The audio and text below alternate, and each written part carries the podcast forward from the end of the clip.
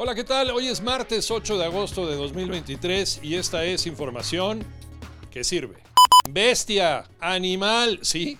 Así definió el gobernador de San Luis Potosí, Ricardo Gallardo, a Fernando el tiburón.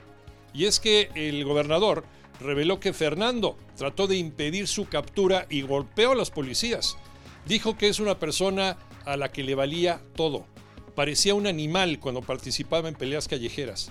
Incluso dijo que los animales se detienen cuando ya tienen a su presa dominada, pero el tiburón no lo hacía y lo seguía golpeando. El gobernador también dijo que Fernando es una fichita y que fue un gorro que lo pudieran agarrar. ¿Qué les parece?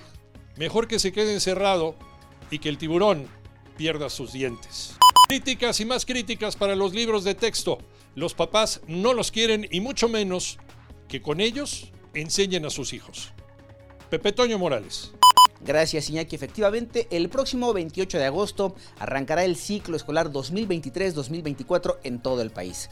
Estos libros siguen sumando un fuerte rechazo. Ahora muchos papás reprueban el contenido y afirman que estos libros de texto son nefastos y con mala sintaxis. Mónica Barrera. Tienen errores en ortografía, sintaxis, provocan confusión en matemáticas, español y lectura, incluso en el sistema solar. Padres de familia reprueban los libros de texto gratuito cuyos títulos en primaria, por ejemplo, son múltiples lenguajes, nuestros saberes, proyectos de aula, proyectos escolares y proyectos comunitarios que están reducidos en matemáticas y cargados de ideología y política. Por cierto, Coahuila eh, ya anunció que tampoco ellos van a repartir los libros de texto por la cantidad de errores que contienen. El Tuca bailó las calmadas. Alex Cervantes.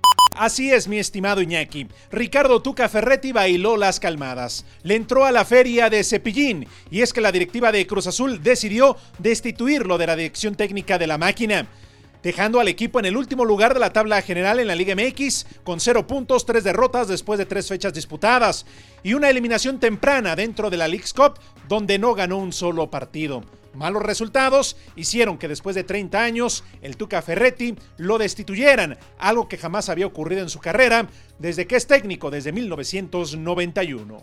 Escúchanos de lunes a viernes de 6 a 10 de la mañana por 88.9 Noticias, información que sirve por tu estación favorita de Grupo Asir en toda la República Mexicana y en digital a través de iHeartRadio. Que tengas un extraordinario martes.